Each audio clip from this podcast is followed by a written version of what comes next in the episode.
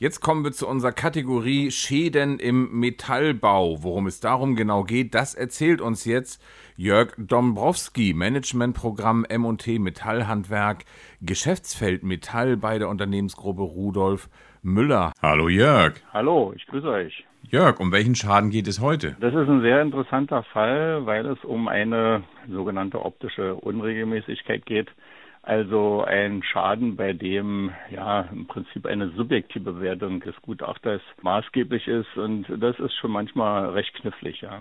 Es ging um Hauseingangstüren, insgesamt sieben Stück für eine Wohnanlage. Der Auftraggeber bemängelte optische Unregelmäßigkeiten an der Tür oder an einigen Türen. Der Gutachter schaute sich das an und stellte dann fest, dass ja im Grunde genommen die fertigungsbedingte Unregelmäßigkeit entstanden ist, und zwar durch das Punktschweißen auf der, das war eine Stahlrahmentür, das waren Stahlrahmentüren mit Blechverkleidung, die wurden verschweißt, punktgeschweißt und durch den Wärmeeintrag beim Schweißen entstehen dann so Dellen. Und das war bei, von den sieben Türen, bei insgesamt zwei Türen war das kritisch. Die sahen Tatsache nicht so gut aus. Und dazu kam noch, dass diese Türen einbrennlackiert waren. Eine Einbrennlackierung ist sehr hochglänzend und da sieht man dann natürlich solche optischen Unregelmäßigkeiten relativ genau. Das war das Problem. Der Gutachter musste nun beurteilen, ja, wie hoch ist der Schaden einzuschätzen? Es gibt da sehr genaue Vorschriften, wie man sich solch eine Oberfläche anschauen muss. Da gibt es Richtlinien, auch bei uns im Fachregelwerk steht dazu sehr genau was drin.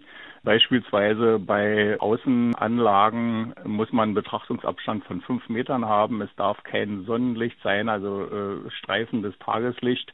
Der Betrachtungswinkel muss etwa 90 Grad sein, also man muss da relativ genau sich hinstellen und dann schauen, wie sieht die Oberfläche aus, wie sind diese Beeinträchtigungen. Und dann muss man einschätzen, wie hoch ist sozusagen der ja, der Mangel, wie viel oder wie, wie teuer würde eine Nachbesserung sein, das hat sich auch der Gutachter angeschaut. Man hätte im Grunde genommen drei Möglichkeiten gehabt, um das zu vermeiden dickeres Blech, dann wird aber die Tür schwerer, auch problematisch. Eine andere Lackierung, dann, damit es nicht so glänzend ist, dann sieht man sowas nicht ganz so extrem. Wollte aber der Auftraggeber natürlich nicht oder man hätte spachteln müssen. Das hätte der Metallbauer vorher tun müssen. An den fertigen Türen ist das sehr, sehr aufwendig und nicht machbar. Das ist also dann äh, zu teuer. Insofern ging es darum, genau die Höhe des Mangels einzuschätzen. Das hat er dann getan. Da gibt es also bestimmte Kriterien. Welche Eigenschaften werden von den Türen gefordert? Technische Zuverlässigkeit, also Schließfunktion und ähnliches. Und dann eben diese optische Eigenschaften. Das sind Eingangstüren, die haben also eine repräsentative Funktion. Die sieht man sofort, wenn man ins Haus eintritt.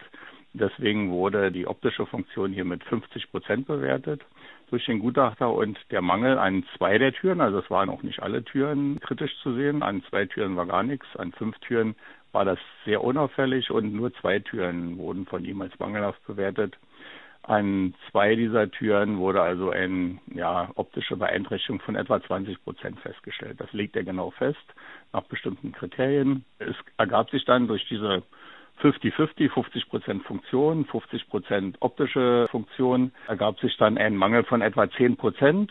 Das hätte bei den Türen pro Tür war ein Wert von 10.000 Euro angesetzt, hätte pro Tür ein ja, einen Wert von 1000 Euro bedeutet. Das ist dann kein Bagatellschaden mehr, wenn also ein Schaden höher als 5 Prozent ist. Bis 5 Prozent ist es ein Bagatellschaden und nicht zu begleichen. Bei 10 Prozent, also bei 1000 Euro Schaden, bei 10.000 Türen wert ist das also äh, kein Bagatellschaden mehr. Eine Reparatur hätte den Metallbauer ca. 3.500 Euro gekostet. Deswegen kam eine Nachbesserung nicht in Frage, sondern es wurde die Rechnung sozusagen gekürzt um 1.000 Euro.